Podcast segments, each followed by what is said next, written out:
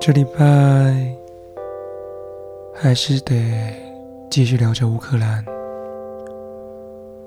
目前感觉起来，战事开始缓和了些，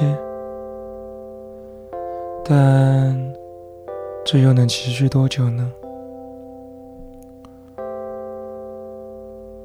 战争是一方的决定。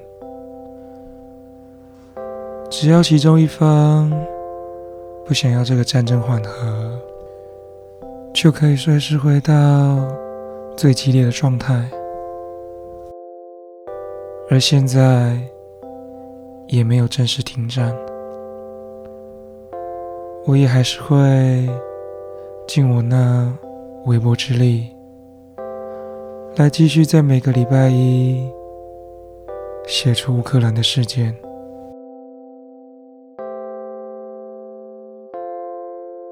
自从开战以来，除了人民饱受接纳以外，也是有一些让我敬佩的点。例如，那些英勇上战场的士兵和平民们的决心。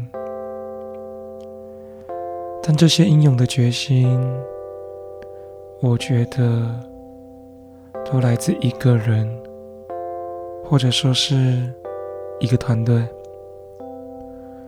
那就是领导人。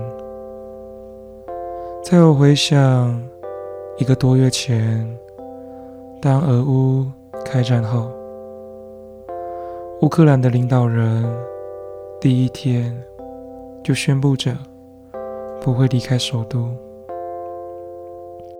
而他的行动也确实证明了这一点。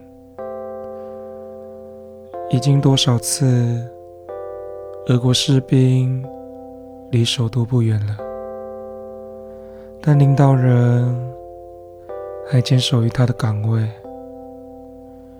或许在大家来看，这是领导人应该要做的，